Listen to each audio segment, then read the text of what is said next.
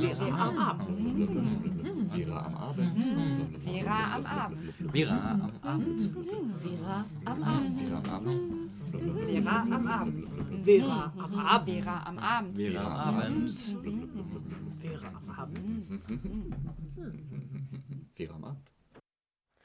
Hallo und einen wunderschönen guten Abend hier bei Vera am Abend. Für euch heute Abend im Studio sind Katriona, Ja, hallo. Verena, Hallo. Robert an der Technik und ich, Mupak. Genau, heute geht es um das Thema Abschiebung. Und zwar wurden in der ersten Hälfte im Jahr 2017 insgesamt bundesweit 12.545 Menschen abgeschoben. Davon der Großteil auf dem Luftweg. Und hier für uns in MV sind es 274 Menschen, die innerhalb der ersten Hälfte des Jahres abgeschoben wurden. Dublin-Verfahren, also Drittstaatenverfahren, wie es insgesamt heißt, dass Leute an einen anderen Staat in Europa abgeschoben bzw. Ähm, rücküberführt wurden, waren es in der ersten Hälfte 3164. Mit diesen Zahlen und weiteren Themen beschäftigen wir uns heute in der Sendung. Dazu gibt es ähm, einige spannende Interviews, zum einen mit dem Produzenten und Regisseur von dem Film Deportation Class und mit einer Aktivistin aus Osnabrück. Und damit starten wir jetzt mit Musik.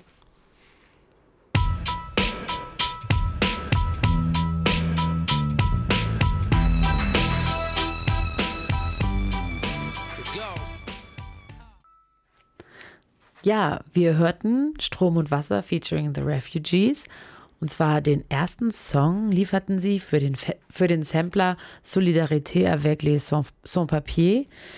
Ähm, ja, dieser Sampler versucht, ähm, ist immer noch zu kaufen und äh, mit dem Sampler soll Geld gesammelt werden zur Unterstützung und zur Solidarität mit Menschen, die in Calais darauf warten, ähm, eine Überfahrt zu finden nach Großbritannien. Ja, für diese Sendung haben wir mit Hauke Wendler gesprochen, dem Produzenten und Regisseur des Dokumentarfilms Deportation Class. Der Film begleitet mit mehreren Kamerateams sogenannte Zuführkommandos, bestehend aus Polizei und Mitarbeiterinnen der Ausländerbehörde, die die Menschen, welche abgeschoben werden sollen, abholen kommen. Deportation Class lässt auch genau diese Menschen zu Wort kommen ähm, also die abgeschoben werden und für die sich ihr Leben plötzlich komplett wieder ändert. Sie erzählen ihre Gründe für den Wunsch, hier in Deutschland leben zu können und was es für sie für Folgen hat, ähm, jetzt wieder in das Land zurückgeschoben zu werden, aus dem sie geflohen sind.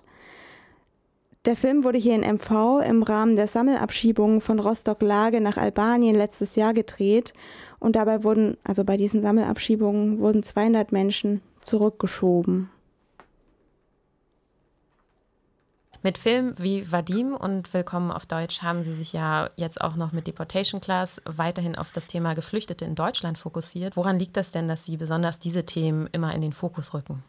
Also ich habe äh, während meines Studiums Anfang der 90er Jahre begonnen, mich mit diesem Thema Flucht und Migration zu beschäftigen. Das war die Zeit von Rostock-Lichtenhagen, Mölln, Solingen, den ganzen Anschlägen, den ganzen Rassismus. Mm, Das war ein Thema, das mich damals extrem beschäftigt hat. Ich habe es dann lange Zeit in meiner Arbeit erstmal gar nicht mich so sehr darum gekümmert. Und dann kam die Zeit, wo wir lange Filme gemacht haben und wo wir einfach das Gefühl hatten, also wir heißt in dem Fall mein Kompagnon Carsten Rau und ich, dass wir zu diesem Thema viel auch zu sagen haben. Und unserer Meinung nach ähm, stellen sich halt viele der Konflikte, die wir global momentan haben, bei diesen, äh, wenn es um Flucht und Migration geht, lassen die sich sehr gut vor der eigenen Haustür auch darstellen. Also wie arm und reich aufeinanderprallen, wie Menschen aufeinanderprallen, die sehr viele Perspektiven und Möglichkeiten im Leben haben mit Menschen, die gar nichts haben. Und das ist das, was uns an diesem ähm, Thema immer wieder interessiert. Und es lässt sich halt auch viel von dem, was gemeinhin mal als Alltagsrassismus oder äh, ähnlich bezeichnet wird, auch an diesem Thema abbilden. Und deshalb kommen wir eigentlich immer wieder zu diesem Thema zurück. Mhm. Und bei dem Film Deportation Class geht es ja jetzt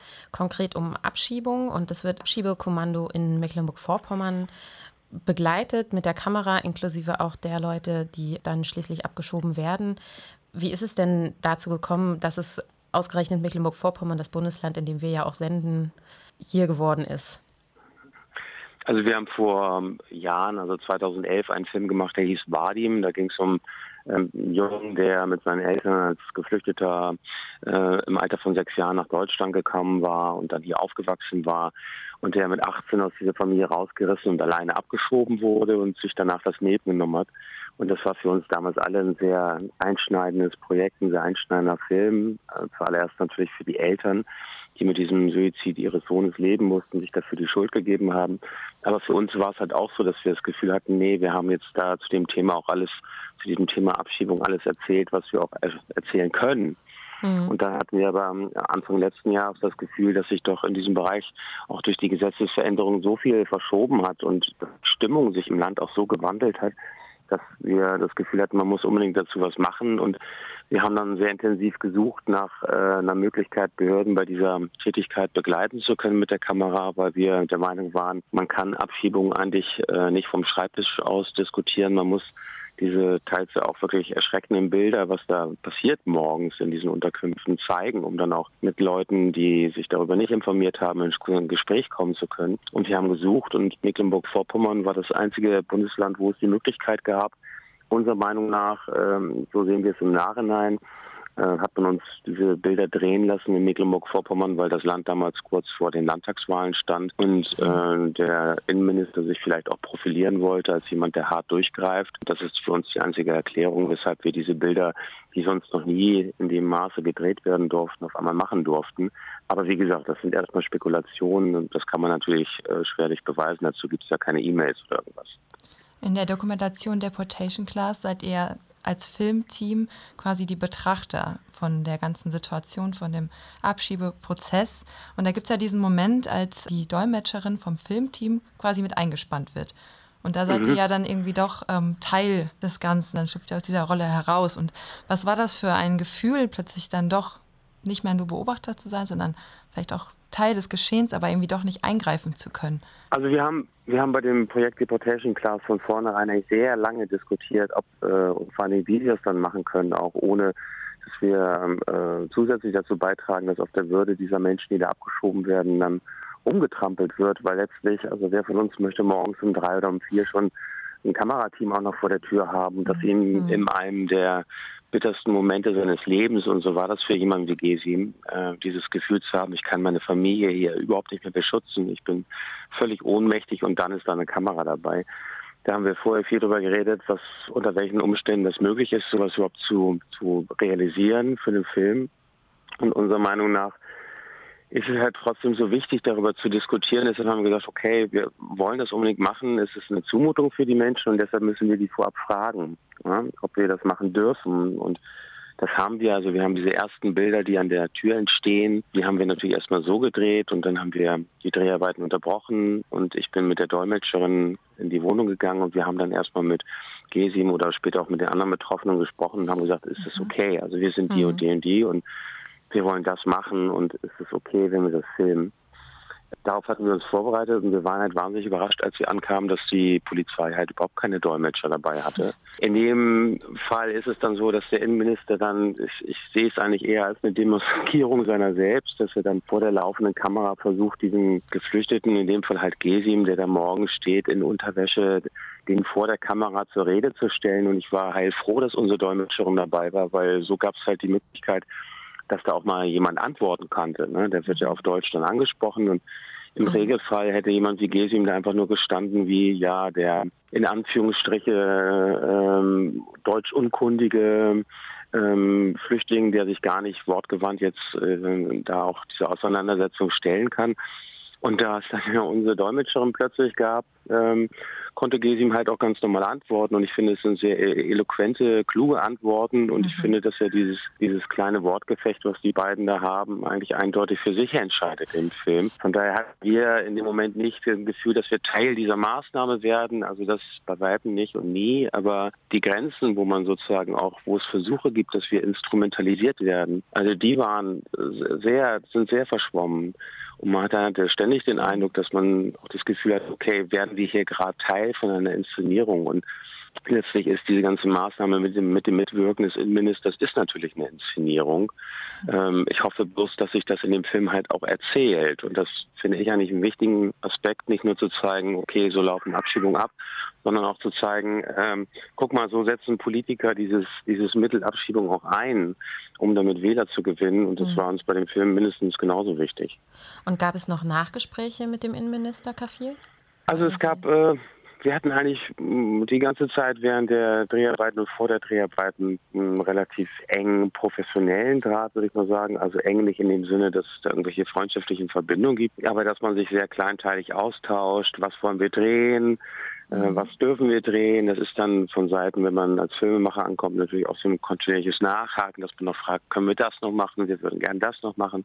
Ja, also kein Innenministerium im Land steht da am Anfang und sagt, ach toll, Sie können uns da mal richtig dicht auf die Finger gucken. Und dann ist es halt, versucht man sozusagen mehr, mehr für sich rauszuhandeln. Und in dieser Phase war das halt so, dass es ein professioneller, höflicher, normaler Umgang miteinander war. Da dürfen Emotionen auch unsererseits, was natürlich keine Rolle spielen. Ähm, dieser Umgang, wir haben dann nach den Dreharbeiten auch noch eine eine kurze Mail gekriegt vom Innenministerium, dass es ja alles sehr gut gelaufen wäre und dass sie keinerlei Beschwerden gehört hätten über unsere Arbeit und die eingesetzten Beamten wären sehr zufrieden gewesen. Mhm. Und das brach dann halt zusammen in dem Moment, als der erste Film, und es gibt davon ja eine kürzere Fassung des Films auch, als der erste Film gesendet wurde. Danach bricht jeglicher äh, Mailverkehr und Kontakt zusammen. Wir haben uns dann immer noch mhm. beim Innenministerium gemeldet, wir haben DVDs geschickt, wir haben gefragt, wie hat es Ihnen gefallen, sagen Sie doch mal. Aber mhm. es hat dann eigentlich gar keinen Kontakt mehr zu den Behörden gegeben. Ähm, einer der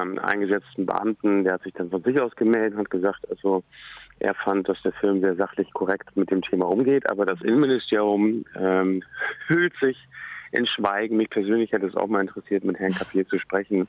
Ja. Nicht, weil ich ihn als Menschen jetzt wahnsinnig schätze, sondern weil ich es einfach natürlich mal spannend gefunden hätte, über unsere Arbeit mit ihm zu reden und über seine Arbeit auch. Ne?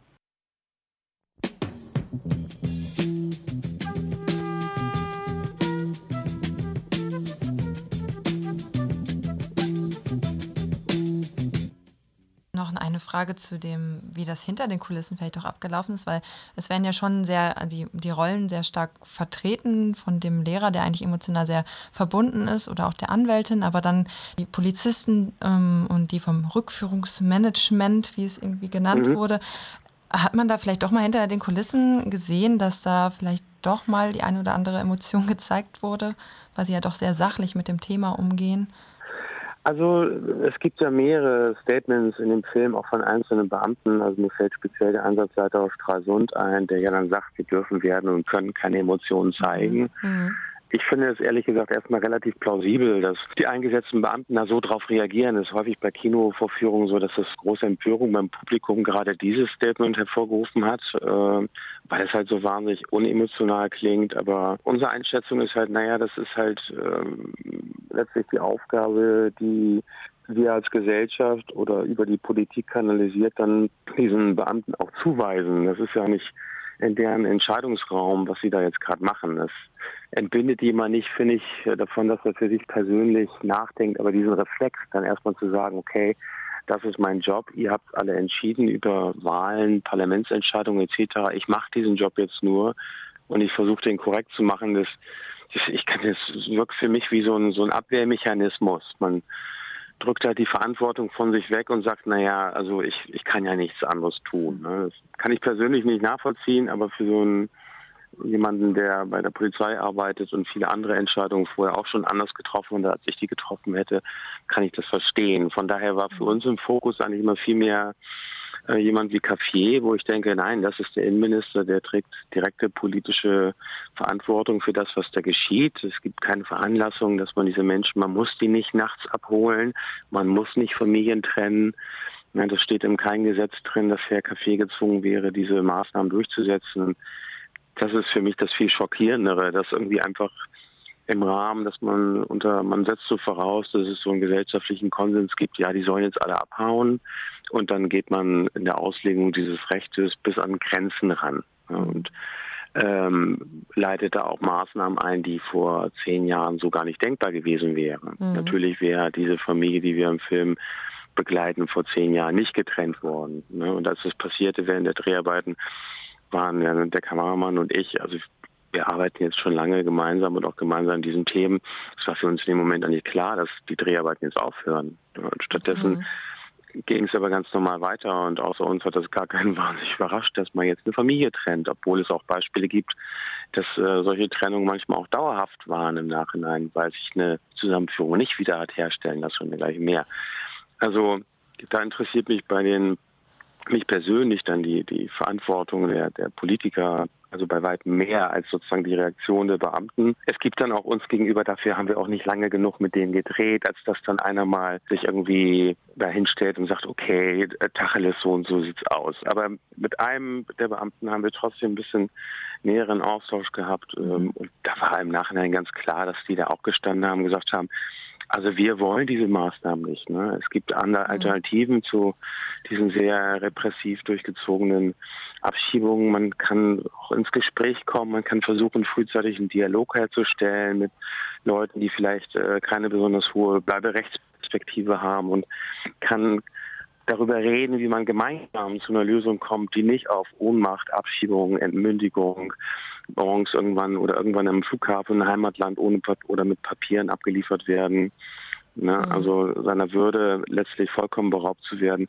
Es gibt dazu Alternativen. Es gab auch einen Beamten, der von sich aus ganz klar gemacht hat, mir wäre es lieb, wenn wir über sowas reden würden, aber das ist halt hier bei uns im, im Ministerium nicht so. Und aber ansonsten gibt es da nicht wahnsinnige Rückmeldungen, dass Leute sagen, das tut mir jetzt großartig leid. Also das ist deren Job und den setzen die dann um. Und wie ist das mit den ähm, Protagonisten und Pro Protagonistinnen im Film? Haben Sie noch Kontakt zu denen oder ist der jetzt mittlerweile abgebrochen bzw. verloren gegangen? Nee, nee, so ein Kontakt geht nicht verloren. Der wird irgendwann mal, wird das bestimmt weniger, ne? aber mhm. für uns ist es immer nach diesen, das kann man nicht bei jedem Film machen, aber nach diesen langen und dann ja auch sehr intensiven Projekten, also Filmprojekten, das, das, muss wahrscheinlich jeder Filmemacher für sich entscheiden. Für uns ist es einfach so, dass wir das sowas nicht abreißen lassen. Das ist auch so ein Teil von Selbstschutz. Ne? Das liegt nicht daran, dass wir so wahnsinnig gute Menschen sind, sondern dass wir das für uns so definiert haben, dass wir sagen, diese Leute lassen uns ja in einem Moment an ihrem Leben teilhaben, mhm. äh, der für die wahnsinnig einschneidend ist. Und und ich bin dafür wirklich dankbar, dass die diesen Mut aufbringen und zu sagen, okay, wir finden es wichtig, dass über sowas geredet wird. Wir wollen, dass jemand auch sieht, was uns hier widerfährt. Das ist ja auch ein Moment von Widerstand, den die ja leisten, mhm. indem sie sagen, wir nehmen dieses Risiko von zu einer publizistischen Aufarbeitung unserer, unserer Lebenslage hier auf uns. Wir stellen uns da persönlich auch hin, machen das. Das finde ich mutig und das mhm. finde ich anerkennenswert. Und da habe ich für uns ja. immer so das Gefühl, dass ich denke, okay, dann ist das Minimum, dass wir danach diesen Kontakt auch halten und der besteht bis heute nach. Bei den anderen Filmen übrigens auch, die Sie vorhin erwähnt haben. Also. Das sind dann auch keine Beziehungen, die im wöchentlichen Abstand da sind, aber meinetwegen mit Wadims Bruder habe ich regelmäßig immer noch Telefonate oder wir gehen mal zum Friedhof und es gibt mhm. diesen Draht einfach. Und hier bei den beiden Familien in Albanien ist es natürlich noch viel direkter, weil speziell die eine Familie nach wie vor natürlich äh, von dieser Blutrache akut bedroht ist und weil es auch immer wieder Überlegungen gibt, wie sie da rauskommen könnte aus dieser Situation. Oder weil es sind nach den Filmen zum Beispiel teilweise auch eine ganze Menge Spenden eingetroffen, die wir dann weitergeleitet haben an die Familien oder mhm. es haben sich Menschen gemeldet, die in ähnlichen Situationen waren und gesagt haben, wie können wir helfen und sowas leiten wir dann weiter, über sowas bleiben wir im Gespräch und genau, also der, der Draht ist auf jeden Fall noch da, aber am Ende des Tages sind wir dann natürlich auch genauso hilflos wie viele andere Helfer halt auch. Ne? Man kann halt auch mit viel Engagement so eine Situation, so eine Abschiebung nicht mal eben rückgängig machen und Sperren, die da eingeleitet worden sind damit oder auch die Abschiebekosten, die da festgesetzt worden sind, das sind halt enorme Summen und man steht dann teilweise doch ganz schnell hilflos davor und sagt, ja, das, du, wir halten gerne den Kontakt, aber wir, wir, können eure Situation schlicht nicht beenden. Wir können, wir finden keine Auswege daraus. Ne? Und die Art von Hilflosigkeit, die muss man sich dann, glaube ich, auch eingestehen. Das war das Interview mit Hauke Wendler, dem Produzent und Regisseur des Films Deportation Class. Wir hier im Studio haben den Film auch gesehen und da sind einige Bilder auf jeden Fall sehr bei uns haften geblieben. Ja, ich fand das einen ziemlich beeindruckenden Film. Also lohnt sich auf jeden Fall, sich den einmal anzuschauen. Und was ich sehr, sehr beeindruckend fand, ist, dass der Film es sehr gut schafft, auch die Perspektive, also sowohl die Perspektive der Menschen, die abgeschoben werden, darzustellen, als auch zu zeigen, dass der Staat oder die Beamten, die das umsetzen, einfach ganz, ganz stark bei ihrer eigenen Perspektive bleiben und sich überhaupt gar nicht in das Gegenüber hineinversetzen. Also gibt es zum Beispiel so eine Szene, ähm, wo ähm, die Beamten sich darüber unterhalten, ja, und die Familie, ähm, wenn wir da hinkommen morgens, da ist mit Widerstand zu rechnen, denn die haben wirklich Angst, ähm, ihre, äh, weil ihnen Blutrache, Blutrache droht in Albanien. Und da wird aber nicht der Schluss gezogen, die sind in Gefahr, sondern das ist nur aus der Perspektive wichtig, da ist mit Widerstand zu rechnen. Und das äh, finde ich, diese Perspektive zeigt sich auch in ganz vielen anderen Sachen. Also zum Beispiel in der Sprache. Das war für mich ganz erschreckend, diese Sprache irgendwie mitzukriegen, mit der sich dort unterhalten wird. Da ist dann irgendwie von Überführungen haben stattgefunden die Rede. Oder so ein Satz wie Zahlen wurden ordnungsmäßig an, äh, ja, Zahlen wurden ordnungsgemäß angeliefert. Also mit so einer Sprache wird da dann sich unterhalten darüber, dass jetzt gerade Menschen mitten in der Nacht ihren Betten entrissen, ihrem Leben letztendlich entrissen werden und in ein anderes, an, an einen anderen Ort gebracht werden. Das fand ich ziemlich beeindruckend. Ich fand es auch krass, dass die Personen meistens mit ihren Vornamen angesprochen wurden. Also es waren irgendwie so, ich glaube, die Beamten haben versucht, so eine Augenhöhe herzustellen, die halt total absurd ist in dem Zusammenhang, weil einfach total klar ist, wer hier die Macht hat und wer jetzt irgendwie zu befolgen hat. Hm.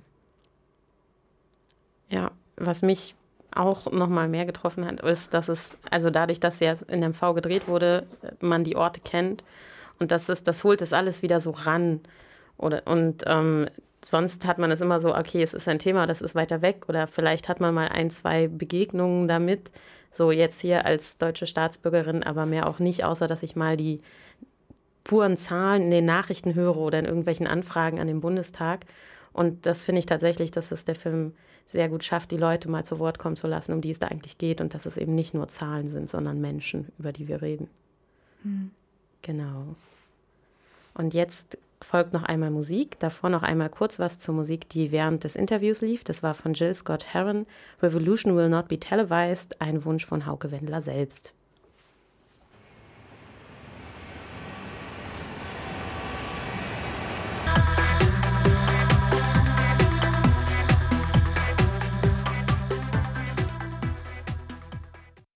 Gerade haben wir von Bruckdorf Klanglabor das Lied Festung Europa gehört.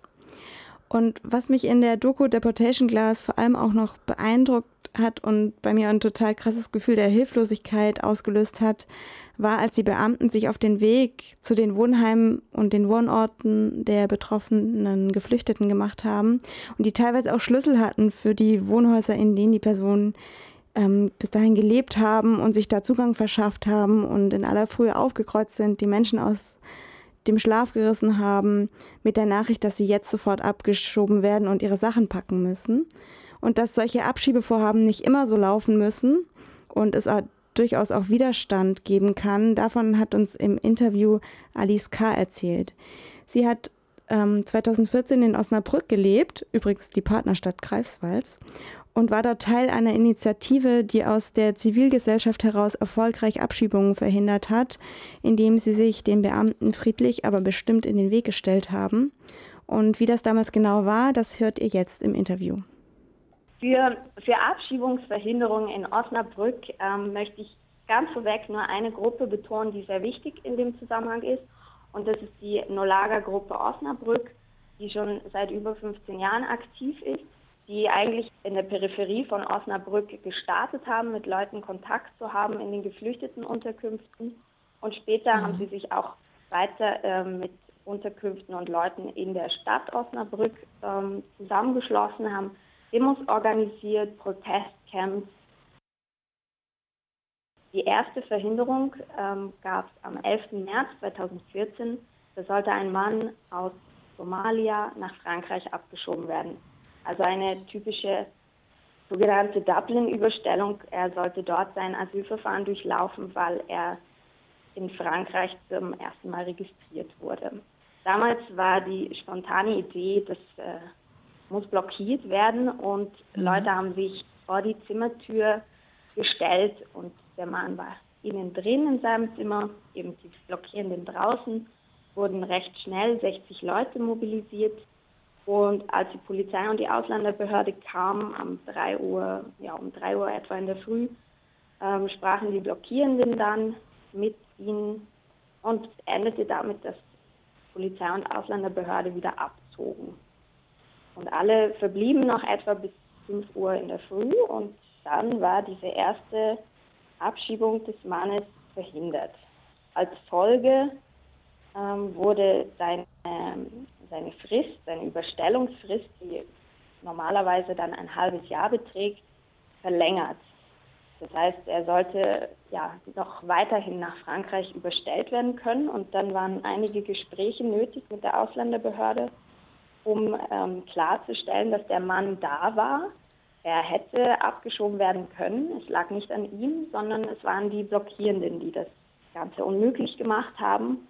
Und das war am Ende erfolgreich und dieser Mann konnte sein Asylverfahren in Deutschland dann durchlaufen.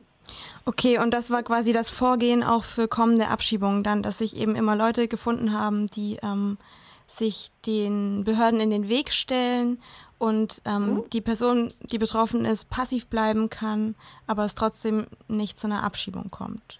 Es ging dann kurze Zeit weiter mit einer großen Demo in Osnabrück, um Abschiebepraxis zu thematisieren und dass, ähm, dass es jetzt Blockaden gibt, dass es möglich ist. Und an der Demo ähm, haben ungefähr 600 Leute teilgenommen, Geflüchtete, da waren ähm, radikale Linke dabei, aber auch andere Bürgerinnen und Bürger von Osnabrück und haben eigentlich die Botschaft an Geflüchtete gesendet, hey, wir sind da, wir können euch äh, solidarisch unterstützen, wenn ihr das möchtet. Und an die Öffentlichkeit kam einfach die Message so, es gibt hier Menschen, die werden ähm, im Recht auf Bewegungsfreiheit eingeschränkt, wird es genommen, der Staat entscheidet, wer hier äh, längerfristig dazugehören darf und wenn nicht, eben der Staat schiebt ab und wir wollen etwas dagegen tun. Dieses Bündnis gegen Abschiebung, was sich dann formiert hat, hat das Ziel für sich definiert, dass Asylverfahren in Deutschland ablaufen sollen, ermöglicht werden sollen, anstelle ähm, von, von Asylverfahren in anderen Staaten wie Italien, wo dann die Bedingungen weitaus schlechter sind. Man kann leider nicht sagen, äh, wir verhindern eine Abschiebung und garantieren damit ein Bleiberecht. Wenn es um Dublin-Fälle geht, geht es einmal darum, Zeit zu gewinnen und das Verfahren möglichst in Deutschland stattfinden zu lassen. Und immer auf Initiative der Person selbst, die von Abschiebung bedroht ist. Ich möchte noch kurz was ergänzen zum Praktischen. Dieses Bündnis gegen Abschiebung hat dann eine Telefonkette eingerichtet. Da war es dann so, dass über diese Telefonkette ein bis zwei Tage vor der Abschiebung eine SMS ähm, verschickt wurde oder es Anrufe gab ähm, mit den wichtigen Infos, ähm, wo und wann ein Treffpunkt zur Abschiebungsverhinderung ist. Dann trafen sich am Morgen ähm, in der Früh eben um die 100 Leute und ja, versammelten sich in der Dunkelheit, oft bei Kälte und Nässe in Osnabrück, ähm, fuhr die Ausländerbehörde irgendwann vor und hat sich die Lage nur angeschaut und fuhr auch wieder. Und so war das bis August 2015 und so konnten im Zeitraum zwischen März 2014 und August 2015 37 Abschiebungen effektiv verhindert werden. Und es war immer eine ganz besondere Stimmung. Es gab Tee, oftmals haben Geflüchtete in den Unterkünften Tee gekocht und vorbeigebracht und dann hatte man stundenlang Zeit äh, zum, zum Reden. Und am Ende war es nicht selten so, dass die Person, deren Abschiebung an dem Tag verhindert wurde, noch ein paar Worte an die ganze Gruppe gerichtet hat und äh, sich bedankt hat. Dieses Echo, das ihr da bekommen habt von den Personen, das scheint ja, also ist ja logisch, dass ihr da in, also sehr viel Dank erfahren habt mit Sicherheit. Aber was waren denn so die Reaktionen aus der Öffentlichkeit? Also was haben die Medien davon mitbekommen und wie haben die reagiert? Also in der Zeit, als ich in Osnabrück gewohnt habe, habe ich das immer recht, äh, recht positiv wahrgenommen, das Echo, weil ähm, das dann so gedeutet wurde, dass es eine sehr aktive Zivilgesellschaft gibt. Mhm. Wichtig zu betonen, dass die Leute, die da morgens aufgetaucht sind, das waren nicht nur äh, schwarzer Block, autonome, äh, super Radikale, sondern das waren auch ältere Leute, es waren ähm, nicht unbedingt nur ähm, politisch linke Leute. Die, diese Gruppe konnte sich einfach darauf einigen, dass sie gegen Abschiebungen waren.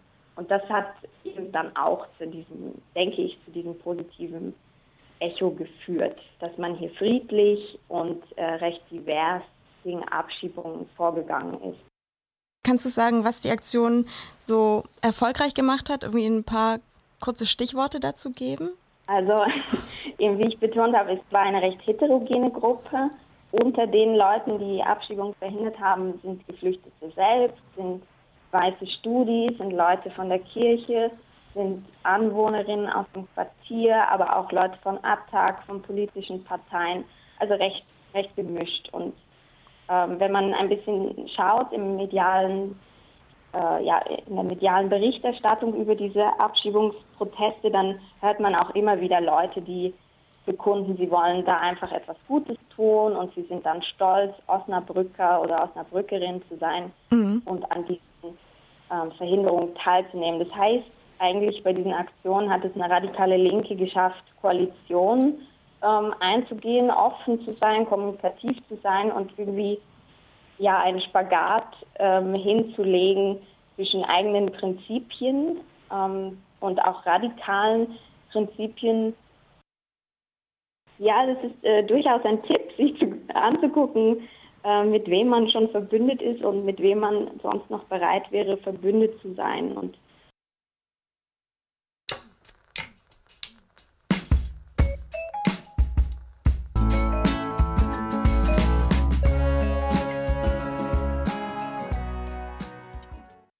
noch ein paar andere Sachen ergänzen, die richtig wichtig waren dafür, dass es äh, lange so erfolgreich war. Und ein ganz wichtiger Punkt ist ähm, die Politik. Und damals, also schon 2013, gab es in Niedersachsen ähm, so einen Ausruf, man möchte gerne humanere Migrationspolitik machen, in Anführungszeichen. Und das hieß immer noch Abschiebungen durchführen, aber diese anzukündigen.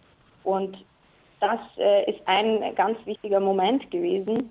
Und seit Herbst 2015, seit dem Asylverfahrensbeschleunigungsgesetz, werden die nicht mehr angekündigt. Und das ist ein ganz ganz mhm. wichtiger Unterschied, ähm, weshalb auch diese SMS-Kette ähm, oder Anrufkette ähm, nicht mehr so effektiv funktionieren kann wie vorher. Also das war eine, ja, eine zeitweise gute Sache. Dann gab es ähm, vom Innenminister von Niedersachsen, der auch ehemaliger Bürgermeister von Osnabrück ist, am Anfang noch recht viel Sympathie für diese Bewegung. Auf der anderen Seite aber auch Betonung, ja, es müssen Gesetze umgesetzt werden anderer wichtiger Akteur neben der Politik ist halt die, die Polizei.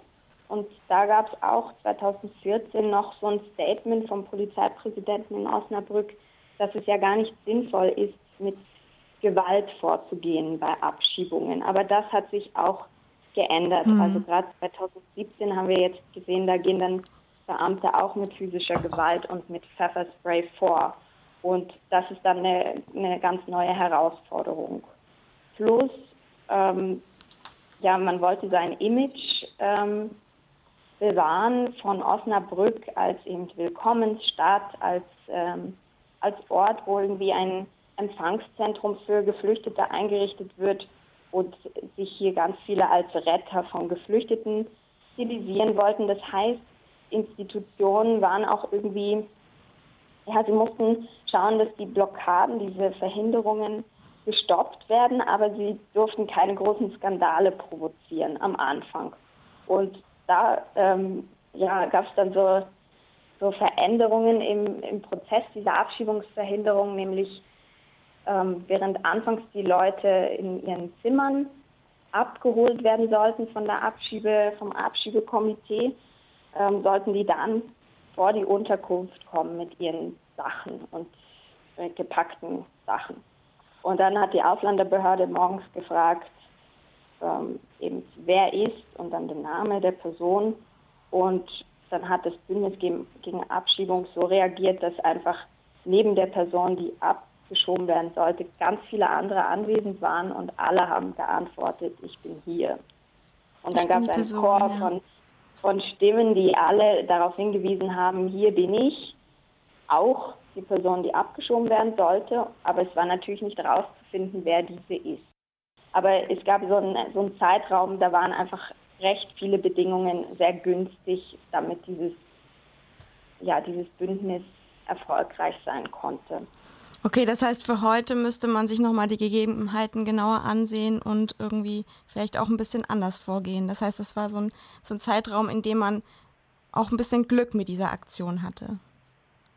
Genau, also es waren auf jeden Fall besonders gute Faktoren für eine Zeit gegeben und vielleicht, wenn wir jetzt zu Mai 2017 switchen, da gab es auch eine erfolgreich verhinderte Abschiebung von neun Leuten dadurch, dass Bewohnerinnen von einer geflüchteten Unterkunft selbst aktiv geworden sind, Trillerpfeifen hatten, womit sie alle anderen Bewohnerinnen geweckt ja. haben. Sie haben gesungen, haben Türen blockiert und friedlich, aber dennoch lautstark protestiert, um die 150 Leute. Und daraufhin konnte diese Abschiebung da nicht durchgeführt werden. Allerdings ähm, am Folgetag kamen dann gleich recht viele Zivilpolizistinnen ähm, zu diesem Ort, zu dieser Militärkaserne in der Peripherie von Osnabrück und haben Fotos gemacht und mit dem Hubschrauber das Gelände mhm. umkreist und damit äh, ja die Bewohnerin wieder in, in Sorge und Angst versetzt. Wenn du heute nochmal sowas initiieren wolltest, irgendwo vielleicht auch an einem anderen Ort, was ist denn so ein wichtiges Paket, das man schnüren muss, um irgendwie Erfolg zu haben? Also Bündnisse bilden, hast du schon gesagt, aber gibt es vielleicht noch ein paar andere Dinge, die dir einfallen? Ja, also ich würde ähm, wirklich empfehlen, dass man immer mal lokal guckt, welche antirassistischen Initiativen gibt, ähm, sich zu organisieren, sich sonst abzugucken, was hat Nolaga Osnabrück gemacht, aber auch so Selbstorganisierungen wie The Voice oder Jugendliche ohne Grenzen, ähm, um aktiv zu werden. Und ähm, vielleicht auch zum im Kopf behalten, also was jetzt in Osnabrück gelaufen sind, das waren ja Blockaden, ähm, friedliche Blockaden, aber doch öffentlicher Protest. Und es gibt ja auch durchaus noch andere Formen, um gegen Abschiebungen vorzugehen. Also Kirchenasyl zu bedenken, mhm. aber auch Demos, Kundgebungen und so ja, vermeintlich formale Wege wie Petitionen und Härtefallanträge sind auch äh, Wege, finde ich, die man überlegen muss. Das war das Interview, welches Verena geführt hat mit Alice, einer Aktivistin aus Osnabrück. Und während des Interviews hörtet ihr Dota mit dem Titel Grenzen. Jetzt folgt noch Moop Mama mit Mehr Menschen.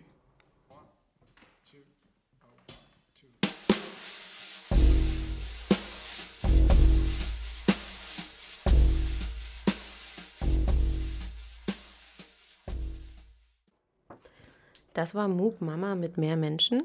Und unser heutiges Thema bei Vera am Abend ist das Thema Abschiebung. Ähm, in dem Interview jetzt mit Alice kam ja unter anderem auch der Begriff Dublin-Abschiebung vor, beziehungsweise Dublin-Regelung. Das ist die Regelung, die besagt, dass ähm, man einen Asylantrag darstellen muss als geflüchtete Person, wo man als erstes mal europäischen Boden betreten hat. Das sind dann die sogenannten Dublin-Verordnungen, die dann da durchgesetzt werden. Das heißt, wenn ich als geflüchtete Person erst in Italien quasi mein erst, das erste Mal europäischen Boden betreten habe, dann ist Italien für mein Asylverfahren zuständig. Und der deutsche Staat kann dann nach Italien abschieben, wenn ähm, er herausgefunden hat, dass ich über Italien eingereist bin oder über Polen oder über jedwedes andere ähm, EU-Land. Genau, 2016 kam es insgesamt zu 4000 Dublin-Abschiebungen in anderen EU-Staaten von Deutschland aus und äh, rund 12.000 Geflüchtete wurden nach Deutschland überstellt. Also es ist ein stetes Hin und Her von Menschen, die von einem Land ins nächste geschickt werden.